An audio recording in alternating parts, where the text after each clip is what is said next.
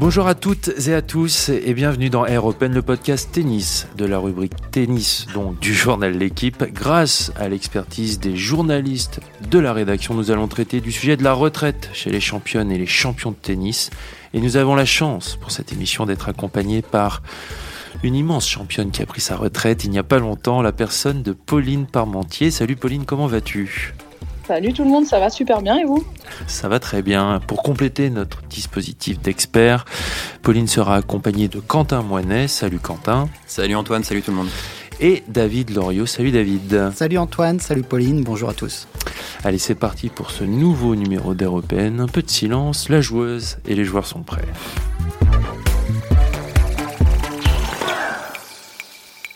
La retraite dans le tennis, un sujet qui revient énormément, notamment avec Roger Federer, quand est-ce qu'il va s'arrêter Est-ce qu'il va s'arrêter?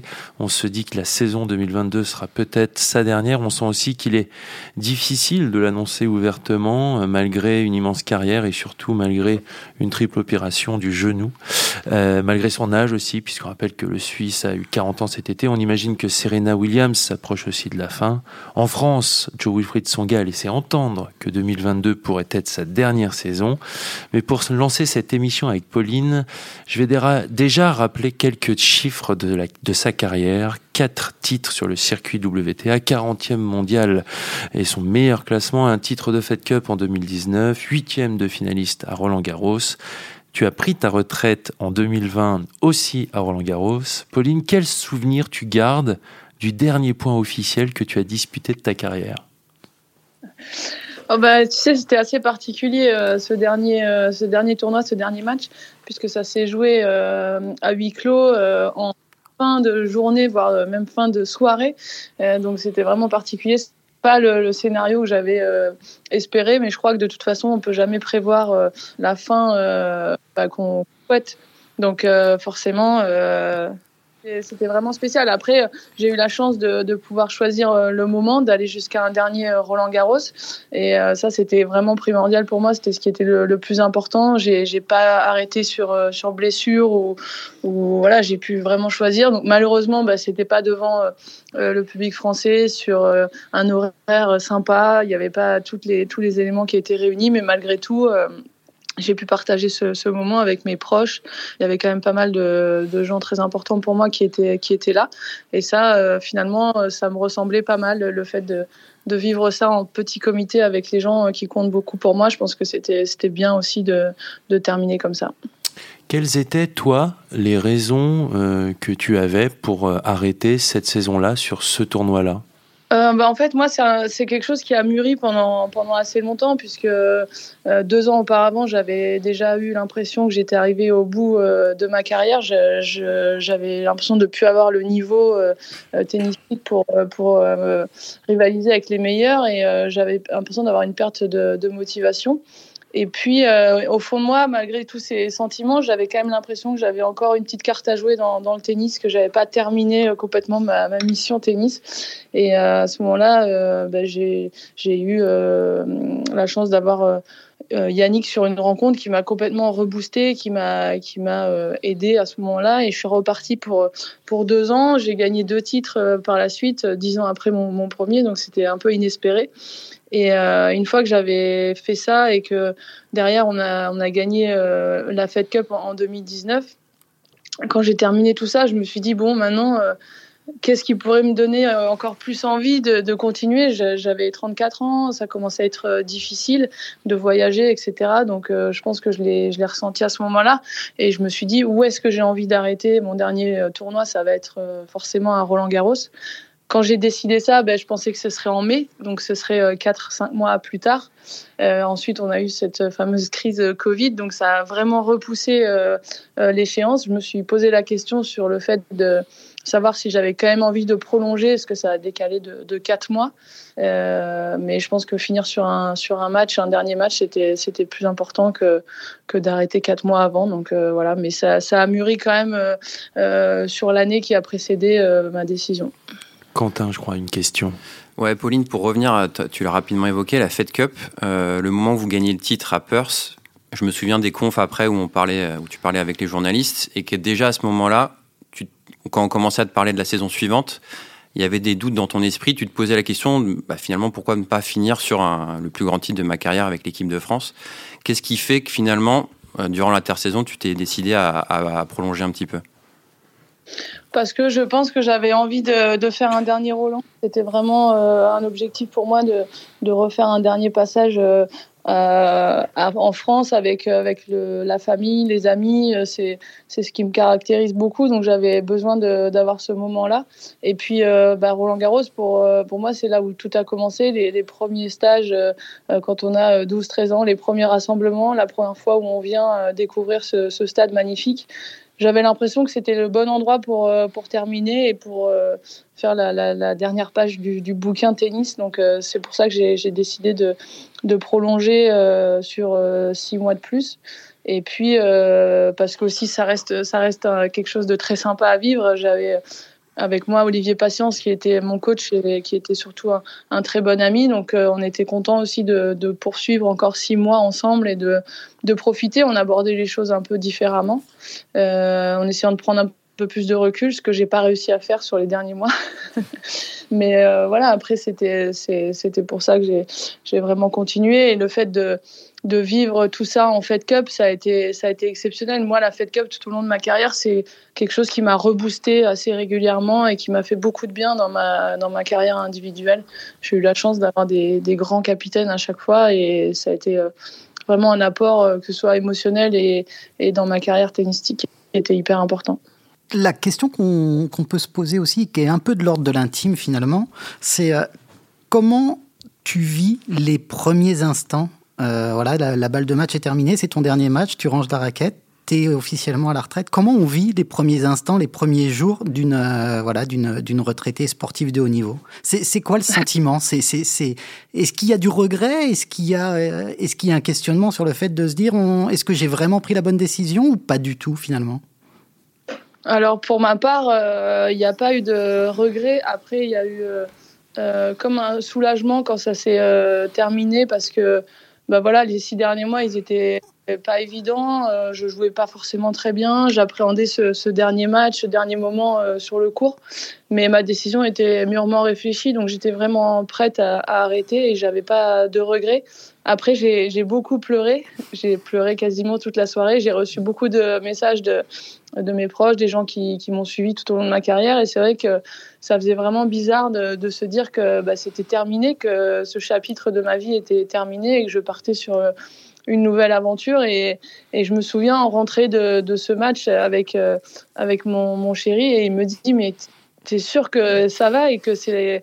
Et t'es sûr de ta décision? Parce qu'il me voyait vraiment au bout du rouleau et je lui dis Mais oui, je pleure énormément, mais je suis hyper heureuse et je suis en accord avec moi-même. Donc c'était assez marrant comme sentiment parce qu'il y avait plein de choses qui, qui se bousculaient et en même temps j'étais complètement en accord avec moi-même et très, très heureuse. Donc c'était assez particulier. Est-ce qu'on mesure tout de suite, euh, quand on, a fait une carrière comme toi dans, le tennis, c'est-à-dire que pendant plusieurs années on a été euh, très compétitif, est-ce qu'on mesure ce qu'on a fait euh, comme carrière ou alors c'est après, ça vient après, les souvenirs, ah bah tiens, c'est vrai que j'avais fait ça, c'est vrai que j'ai ressenti ça à ce moment-là, ou est-ce que c'est instantané et on sait ce qu'on a accompli? Non, c'est plus venu après. C'est plus venu après quand il y a eu des, petites cérémonies ou des moments où où on m'a remis un prix, par exemple, un an après, enfin quelques mois après, sur le Roland Garros qui a suivi, on m'a fait une cérémonie sur le central. Et là, quand j'ai revu les images de, ils avaient fait, un, petit clip euh, sur euh, sur ma carrière, il y avait des mots de euh, de Julien, de, des filles de la Fed Cup, des gens qui ont compté pour moi. c'est là où je me suis dit waouh, c'était quand même incroyable et c'était un très très beau chapitre de ma vie. Mais quand on est la tête dans le guidon, on se rend pas forcément compte de de ce qui se passe. On a plutôt tendance en plus à être euh, euh, négatif avec soi-même et se dire euh, ah, j'aurais pu faire mieux à ce moment-là, etc. Mais au final, quand on prend un peu de recul et que on regarde ça un peu dans le rétro, bah, bah, on a l'impression que que c'était que c'était quand même bien et que c'était vraiment un, un super un super voyage. Moi, j'ai vraiment pas de regrets par rapport à tout ce qui s'est passé. Alors, il y a forcément des choses que j'aurais pu faire différemment, mais le fait d'avoir vécu, vécu, tout ça avec ma sensibilité, bah, ça m'a donné beaucoup, beaucoup d'émotions et, et, voilà, c'est ce qui m'a fait aimer euh, toute ma carrière. On parle aussi parfois de, de petites morts une fois que ça s'arrête. Est-ce que toi, tu as ressenti ça? Alors, ouais, un petit peu. Enfin, la petite mort, j'ai pas eu de. Ça a été en fait, c'est un coup d'arrêt qui est assez incroyable. Euh, en plus, moi, ça a été euh, euh, exagéré avec le, Covid, puisqu'on pouvait même pas bouger. On était complètement, on était confinés. Enfin, c'était, assez particulier quand tout ça s'est arrêté. Il n'y avait pas forcément de vie à l'extérieur. Donc, c'est vrai que le jour où ça s'est arrêté et que je suis rentrée à la maison, je me suis dit les nuits, enfin les matins qui suivaient, je me réveillais, je me disais ok, mais voilà, ça c'est fait, c'est fini et aujourd'hui ça va être quoi ma vie quoi? Qu'est-ce que je vais faire? Et je me réveillais, je me disais qu'est-ce que je fais aujourd'hui? Enfin, c'était vraiment, c'était vraiment ce sentiment qui était euh, très particulier à, vivre. Parce qu'en fait, on se rend compte que bah, la vie continue pour tout le monde, et puis nous, on a un espèce de coup d'arrêt. Euh, toutes nos journées étaient, euh, étaient bah, je me réveillais, j'avais des objectifs au, quotidien, j'avais mon tennis, enfin c'était, c'était, tout était prévu, tout était organisé, et puis d'un coup il n'y a, plus rien quoi. Et je me souviens envoyer des messages à Olivier Patience et Paul Quétin qui étaient mes coachs pour leur dire bah, on fait quoi aujourd'hui quoi? Genre ça s'est arrêté vous êtes où? Bah, je me sens paumé quoi. Et ça c'était vraiment euh, particulier. Mais euh, je me rappelle avoir beaucoup beaucoup dormi aussi. Je me réveillais euh, j'avais comme s'il y avait un espèce de, de décompression énorme sur les, les, semaines qui ont suivi cet arrêt quelle heure le réveil? Bon, je le disais dans l'introduction, il y a, on va ouvrir un petit peu la discussion. Il y a quelques candidats euh, à une retraite proche, du moins on se le dit. Euh, les personnes de Roger Federer, de Serena Williams, puis chez nous, euh, ben, notre Big Four à nous, euh, notamment Joe Wilfried Songa, qui a laissé entendre, si on lit entre les lignes de quelques interviews, que, 2022 pouvait être, pourrait être sa dernière saison sur le, le circuit. Mais si on commence par par Roger Federer. Est-ce que, là je vais demander à, mes, à mes deux, deux comparses ici à, l'équipe, à David et Quentin, est-ce que euh, pour vous, euh, c'est sûr que l'année prochaine sera la dernière saison de Roger Federer? Quentin, pour commencer. Bah, sûr, non, on peut pas dire ça. Déjà, il a, dit qu'il voulait jouer en septembre 2022 euh, la Lever Cup. Alors après, on va pas faire le débat sur la Lever Cup et l'importance de, cette compétition, mais à partir du moment où il dit ça, c'est difficile d'affirmer que, 2022 sera sa dernière saison. Après trois opérations du genou, 40 ans, euh, bon, il y a un moment, euh, oui, il va falloir que, va falloir que ça s'arrête malheureusement. Surtout aussi la, question autour de, de, Roger, presque on peut se poser, alors c'est sciemment euh, presque provoquant, mais finalement, est-ce qu'il ne devait pas arrêter plus tôt? Parce que qu'est-ce qu'il va chercher aujourd'hui? À 40 ans, comme le dit Quentin, trois opérations du genou, il a plus gagné un grand chelem depuis l'Australian 2018, si je dis pas de bêtises. Euh, on a du mal à imaginer qu'il soit compétitif. Alors peut-être Wimbledon, hein, comme d'habitude, euh, s'il s'y prépare euh, et si voilà, s'il se fixe cet objectif unique la saison prochaine. Mais voilà, on a presque du mal à, voir véritablement ce qu'il veut et ce qu'il peut aller chercher aujourd'hui. Bah, en fait, ce qui est difficile, c'est que avant le Covid, donc a tout arrêté, et avant ses blessures, il fait finale Wimbledon et il a deux balles de match contre Novak Djokovic. Mmh. Donc c'est vrai qu'aujourd'hui il y a beaucoup de fans de Federer qui regrettent presque qu'il n'ait pas arrêté à un moment où il était plus fort, mais en même temps comment est-ce qu'on peut imaginer qu'il arrête au moment où il est encore capable de battre Novak Djokovic en finale de Grand Chelem en 5-7 euh, euh, à Wimbledon? C'est ça qui est très difficile. Après il y a eu les blessures. Et ce que dit Marc Rosset qui le connaît bien, c'est que tant qu'il a du plaisir, même s'il est 30e mondial, il continuera. Le problème, c'est que je pense qu'aujourd'hui, du plaisir, il n'y en a plus beaucoup quand on passe plus de temps en rééducation que, sur un terrain de tennis. Surtout qu'il a fait quart de finale euh, quand même cette année à Wimbledon. Et huitième à Roland. Et voilà, avec, euh, avec un genou qui était en vrai, enfin, apparemment encore en, cours de, récupération et de, et de réhabilitation. Toi, Pauline, quand tu regardes euh, ces joueurs, euh, sur, tu regardes un Roger, euh, est-ce que est-ce que tu comprends un peu cette quête un peu de absolue? Bah, lui, clairement, il se dit peut-être qu'il en a encore un 21e à Wimbledon, non? Bah ouais, je pense que c'est dur de se mettre dans la tête de, de, ces grands champions parce que quand on voit de l'extérieur, on se dit bah voilà, euh, aujourd'hui, il a, il a quasiment, euh, il a tout gagné. Euh, qu'est-ce qu'il va aller chercher de plus, mais en même temps, je pense que ces gens-là ne, s'arrêtent jamais. Ils ont toujours une, quête permanente. Donc, je pense que c'est dur de, de, se mettre dans la, dans la peau de ces gens-là. Ils sont hors normes pour moi. Donc, après, c'est sûr que là, avec ces opérations, le fait d'avoir des, gros coups d'arrêt comme ça, c'est compliqué. Aujourd'hui, le haut niveau, c'est tellement exigeant que je, pour aller chercher un nouveau grand chelem, on sait l'intensité qu'il faut y mettre pendant 15 jours non-stop voilà, je pense que s'il si, repart sur une saison, c'est qu'ils sont, sont, capables, mais euh, c'est sûr que plus le temps passe et plus ça, ça devient euh, compliqué pour lui. Quoi. Et est-ce qu'il n'aurait pas déjà arrêté s'il n'y avait pas cette euh, quête de record avec euh, Novak Djokovic et Rafael Nadal aussi? On peut aussi se poser la question. On peut même se la poser pour Rafael Nadal. Oui, c'est vrai. Et surtout, enfin, par exemple, toi, Pauline, avant ta dernière saison, tu avais annoncé que c'était ta dernière saison, alors que lui, j'ai l'impression qu'il n'arrive pas à le faire comme si c'était euh, c'était tabou. Est-ce que est-ce que c'est parce que ce n'est pas le cas que ce n'est pas sûr que 2022 soit sa dernière saison ou est-ce que c'est un petit jeu de poker menteur?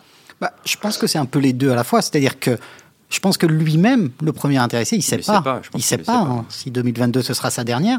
Et puis après, comme le dit Pauline, c'est ce sont de tels champions, ils, se sont entre guillemets tirés la bourre pendant 15-20 ans euh, à un niveau invraisemblable que bah voilà, il est toujours dans le jeu aujourd'hui, Roger Federer, quoi qu'on en dise, et, euh, et voilà, il n'a pas envie de quitter la scène, il n'a pas envie même d'y songer.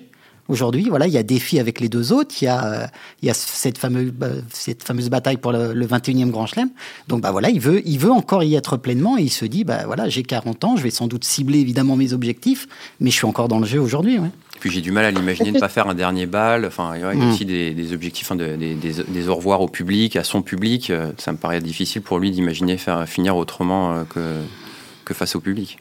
Pauline, tu voulais dire quelque chose? euh, Moi, je me, je me souviens, ouais, parce qu'en fait, pour avoir discuté avec Amélie euh, Mauresmo au moment où j'avais décidé que c'était ma dernière année, elle m'avait dit Mais comment tu fais pour décider un an avant que ça va être ta dernière saison? Et je pense que eux, pour ces grands champions-là, ça leur, enfin, ça leur tombe un peu dessus. C'est pas une décision qui, qui, mûrit vraiment, je pense. Euh, elle, euh, par exemple, elle se disait, bah voilà, elle finissait la saison et c'était, est-ce que je me sens capable de repartir sur une autre ou pas?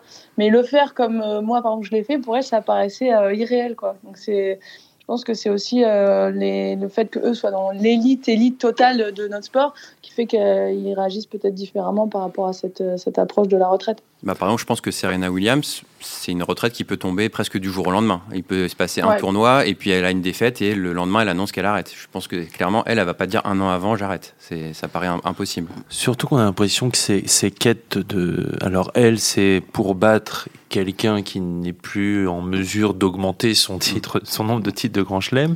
Donc elle, c'est encore, elle se dit, allez, encore un, encore un, encore un. Mais pareil, s'il n'y avait pas cette quête, est-ce qu'elle l'aurait pas arrêté depuis longtemps? Ouais, Ça ressemble à un boulet euh, au pied euh, depuis, depuis 4 ans pour elle, ça. Oui, c'est ça, c'est un boulet depuis 4 ans. Et surtout qu'elle est passée tout près, euh, mais elle l'a manqué à chaque fois. Donc là, plus les années passent, plus, bah, voilà, plus, plus l'âge augmente, c'est fatal.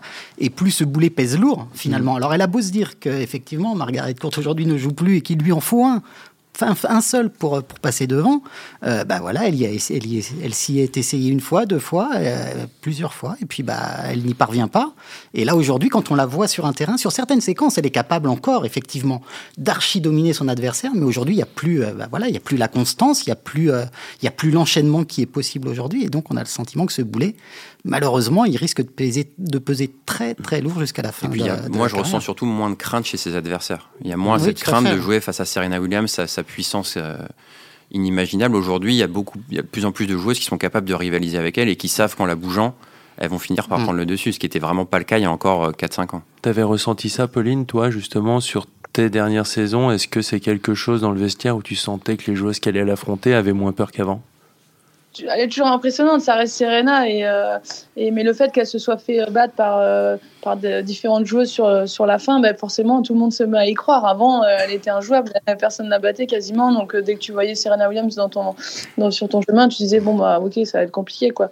Aujourd'hui, les filles, elles arrivent sur le, terrain en disant, ok, ça va être compliqué, c'est Serena Williams, mais il y a une chance les autres ont réussi à le faire, pourquoi pas moi Donc voilà, ça, ça, ça casse un peu le, le, pas le mythe, mais euh, le fait de le, côté injouable, inatteignable, euh, il est, il est tout à coup un peu atteignable. Et les filles, euh, forcément, elles se rendent compte qu'il y a la place. donc ça devient aussi plus compliqué pour Serena et on sait qu'elle se met une pression énorme par rapport à, ce record. Il y en a un qui est euh, beaucoup plus relax sur euh, justement euh, cette retraite et on le, on le sent, je le disais dans, dans différentes interviews. C'est Joe Wilfried Songa qui, lui, en revanche, bah déjà avoue que c'est de plus en plus dur, que voilà la retraite approche. Alors, on fera bien sûr une fois que ce sera officiel, un, un European spécial Joe Wilfried Tsonga parce que il y a beaucoup de choses et énormément de choses à dire sur sur sa grande carrière. Mais est-ce que clairement c'est quelque chose là, Quentin, David, que voilà vous êtes un, peu sur les tournois, est-ce que vous sentez, euh, David? Ce qui, est, ce qui est marquant avec Joe, c'est que il est conscient aujourd'hui de, bah, de ses manques et de ce qui ne reviendra plus finalement. Et c'est sans doute presque très compliqué aussi de prendre conscience de ça. C'est-à-dire qu'aujourd'hui, moi j'ai une image, j'ai une anecdote qui est assez rigolote, c'est le tournoi d'Eastbourne de cette saison, où il joue, il joue Gerasimov, et à euh, un moment, sur, euh, sur plusieurs séquences de suite, où il perd le point au bout d'échanges disputés, mais il perd le point, il en, il en sourit, mais il en sourit pas. C'est pas, c'est, pas un sourire cynique ou quoi que ce soit. C'est un sourire, c'est un sourire réaliste. C'est-à-dire que il se dit bah j'y arrive plus, ça je peux plus le faire aujourd'hui, c'est pas possible, c'est plus pour moi. Mais il y a quand même cette notion de plaisir dont parlait Quentin tout à l'heure par rapport à Roger et ses grands champions. Et du jour, on a le sentiment qu'il l'a encore aujourd'hui. Alors c'est dur parce que bah, il a rafistolé les genoux, il a rafistolé le, le l'iliaque, il a rafistolé tout son corps, mais il reste du plaisir. Donc il y a une espèce chez Joe de, de, de sérénité malgré tout. Il est conscient de cette situation il sait qu'il ne peut plus aller où il est allé par le, par le passé, mais il y a encore du plaisir à aller prendre. Et aujourd'hui, quand vous lisez les, interviews de Joe, ce qu'il dit très souvent, c'est justement c'est plaisir, profiter, voilà, revenir à un niveau décent physiquement et vraiment profiter de cette, euh, sans doute peut-être cette dernière année qui me, qui me reste à jouer sur, le, sur le circuit. Mais c'est ce qui revient chez tous ces grands champions. Alors Andy Murray encore à une autre dimension, le dit encore Indian Wells, se jouer devant des grands publics là, comme contre Alcaraz, euh, face à des foules, bah, c'est ça qui c'est ça qui les motive encore, c'est ça qui les tient. Et finalement, des fois, le, public a du mal à comprendre comment des joueurs qui ont pu être si forts euh, peuvent accepter d'être beaucoup moins forts, d'être de, passer numéro 1 mondial à 50e ou encore plus loin. On parlait euh, voilà de Robredo qui, joue des challengers de centième mondial alors qu'il a été numéro 5. Mais je pense que vraiment la notion de plaisir, elle, est là. En fait, c'est des passionnés. Donc, faut pas, enfin, on peut pas se mettre à leur place, mais faut, faut pas, faut pas leur dire faut que tu arrêtes. En fait, c'est à eux de décider tout simplement. Une fois que le plaisir n'est plus là et que le corps ne suit plus, ils arrêteront. J'ai l'impression qu'Andy Murray, il, est quand même dans une autre approche. C'est-à-dire qu'il se sent encore compétitif pour rivaliser avec euh, les, les, les, les, meilleurs euh, dans ce moment, c'est-à-dire des Medvedev, des Tsitsipas. Il sent qu'il peut leur poser problème, non? Ouais, après, je, enfin, je suis pas à sa place, mais je pense pas qu'il se dise qu'il va, qu'il va gagner un grand chelem euh, l'année prochaine, par exemple. Par contre, qu'il puisse qu'il puisse en battre, et il a montré qu'il était capable d'être encore à un très bon niveau, évidemment. Dans l'histoire, il y a eu des, des, retraités et des retraites euh, assez euh, différentes. On peut citer, par exemple, un Robin Soderling qui, lui, a arrêté de jouer tout match officiel en 2011, mais qui n'a ou qui n'a dû euh, annoncer euh, son, sa carrière quand sa fin de, la fin de sa carrière en 2015. Euh, il n'a jamais eu vrai, de vrais adieux sur sur le terrain. Alors il y a eu il y a eu une mononucléose, il y a eu une, une, dépression. ça a été aussi bah, évoqué avec la sortie récemment d'un documentaire sur Mardi Fish et sur justement cette cet état dépressif ou, et cette grande anxiété qui peut venir, qui venir de, du, tennis. Euh, est-ce que euh, vous avez, est-ce qu'on a d'autres exemples ou est-ce que clairement la charge mentale, et là je me, je me tourne vers, vers Pauline, est-ce que c'est comme, est-ce que ce sont des exceptions ou est-ce que c'est quelque chose qui peut être très répandu chez les joueuses et les joueurs de tennis, justement, le fait d'arrêter à cause de cette charge mentale qui est trop dure à supporter? Bah, ça, ça, existe. Euh, c'est vrai que ce, ce, documentaire, il est assez surprenant parce qu'en plus, on ne l'a pas. Enfin, moi, j'ai vu Mardi Fish euh, tout au long de ma carrière et c'est quand j'ai vu le reportage, je me suis dit, mais on n'en a jamais vraiment entendu parler. Donc, c'est un truc qu'il a plus ou moins caché et géré de son côté. Et c'est vrai que c'est assez. Euh, c'est assez euh, déstabilisant de voir ça après coup. On le voit aussi avec euh, Osaka aujourd'hui. Euh, on l'a vu avec une joueuse canadienne comme Marino qui à un moment donné est complètement sortie parce que c'était trop dur pour elle. Il y a, plusieurs joueurs et joueuses qui, l'ont vécu. Donc c'est sûr qu'il y, a une charge mentale. Après, le sport de haut niveau, c'est une charge émotionnelle, une charge mentale, et c'est pas que le tennis. Forcément, ça fait partie, ça fait partie malheureusement de, de quelques cas dans le tennis. Après, je pense pas que ce soit une généralité. Il y a beaucoup de, gens qui sont très épanouis sur le circuit aussi et qui, le vivent très bien. Donc, c'est ouais, c'est euh, particulier, mais c'est je trouve ça très déstabilisant de, voir après coup euh, la manière dont ils ont vécu les choses. Je trouve que c'est ça fait ça fait peur un peu.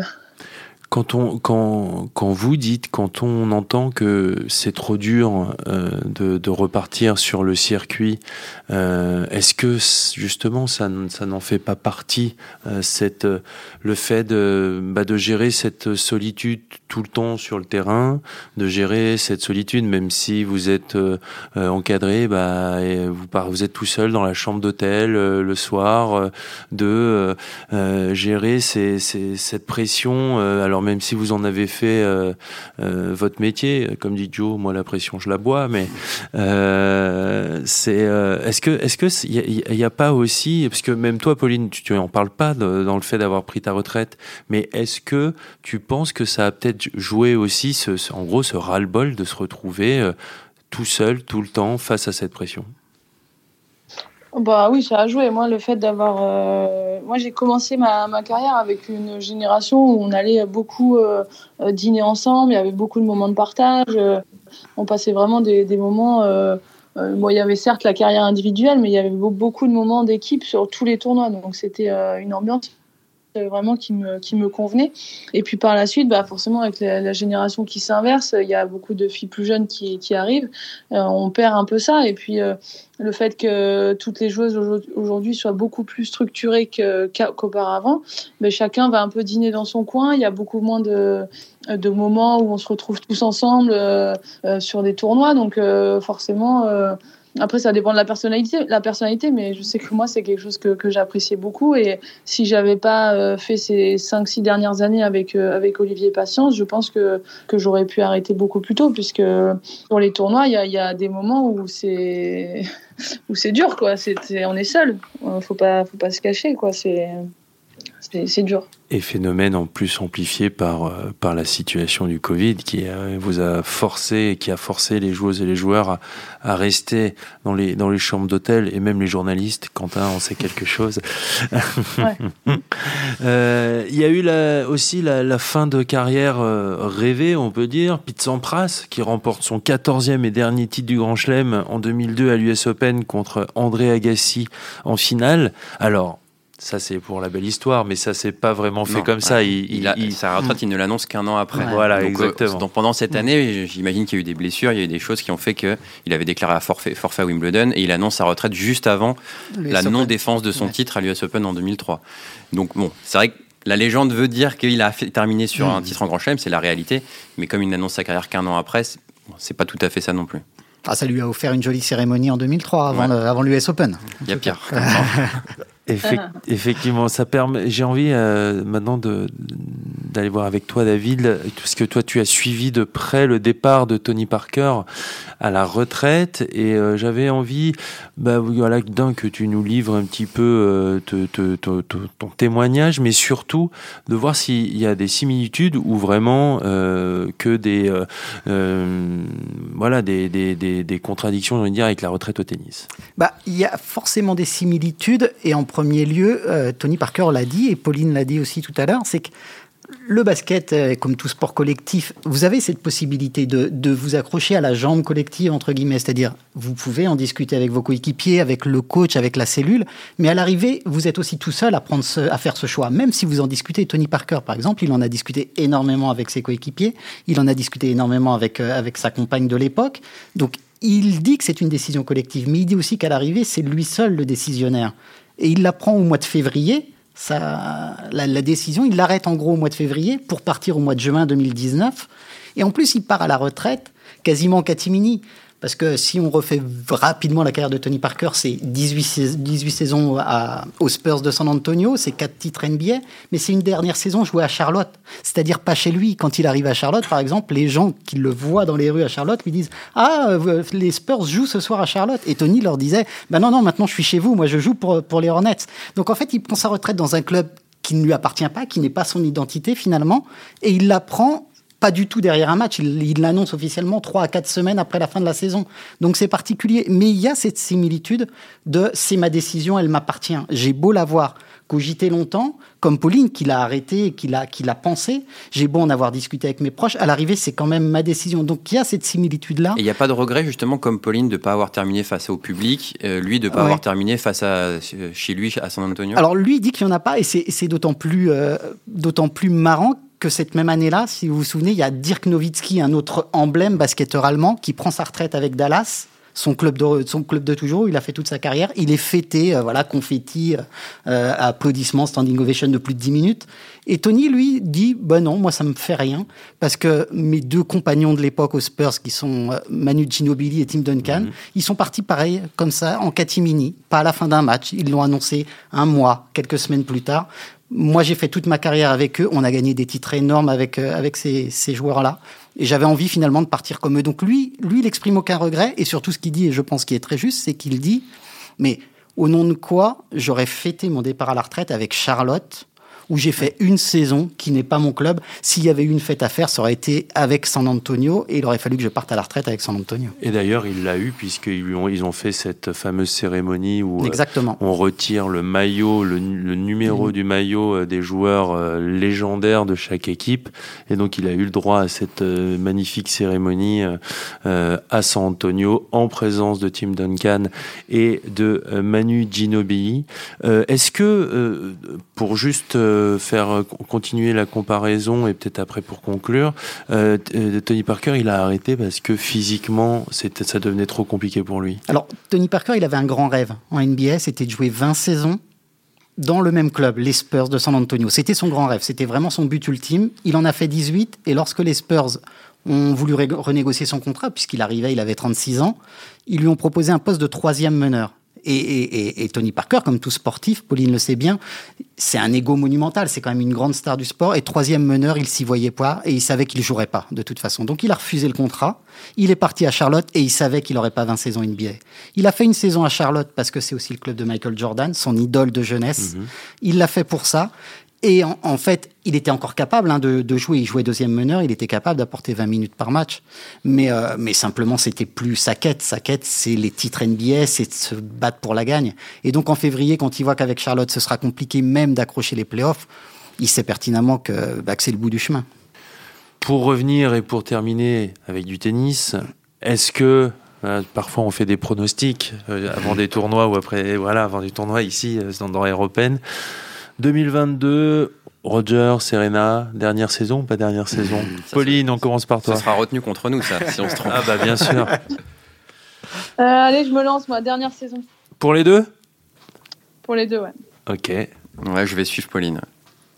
Moi, je veux dire dernière saison pour Serena qui pourrait même tomber avant, malheureusement, peut-être, on, on ne sait jamais. Et, euh, et, Roger, euh, je le vois pas, je le vois bien encore pousser peut-être euh, pousser la porte jusqu'en 2023. On compte pas la Lever Cup. Hein. On compte pas la Lever Cup. Et moi, parce que quand même je mouille aussi, euh, moi je dis l'inverse de David, je dis dernière saison pour Roger, mais pas dernière saison l'an prochain pour Serena. On verra mmh. tout ça. Euh, il me reste plus qu'à remercier Pauline. Merci beaucoup d'avoir participé à cette émission. C'est très cool de ta part. Merci de m'avoir invité avec plaisir. Merci Quentin, merci David. À très bientôt pour un nouveau numéro de Air Open. Je rappelle le podcast tennis du journal L'équipe.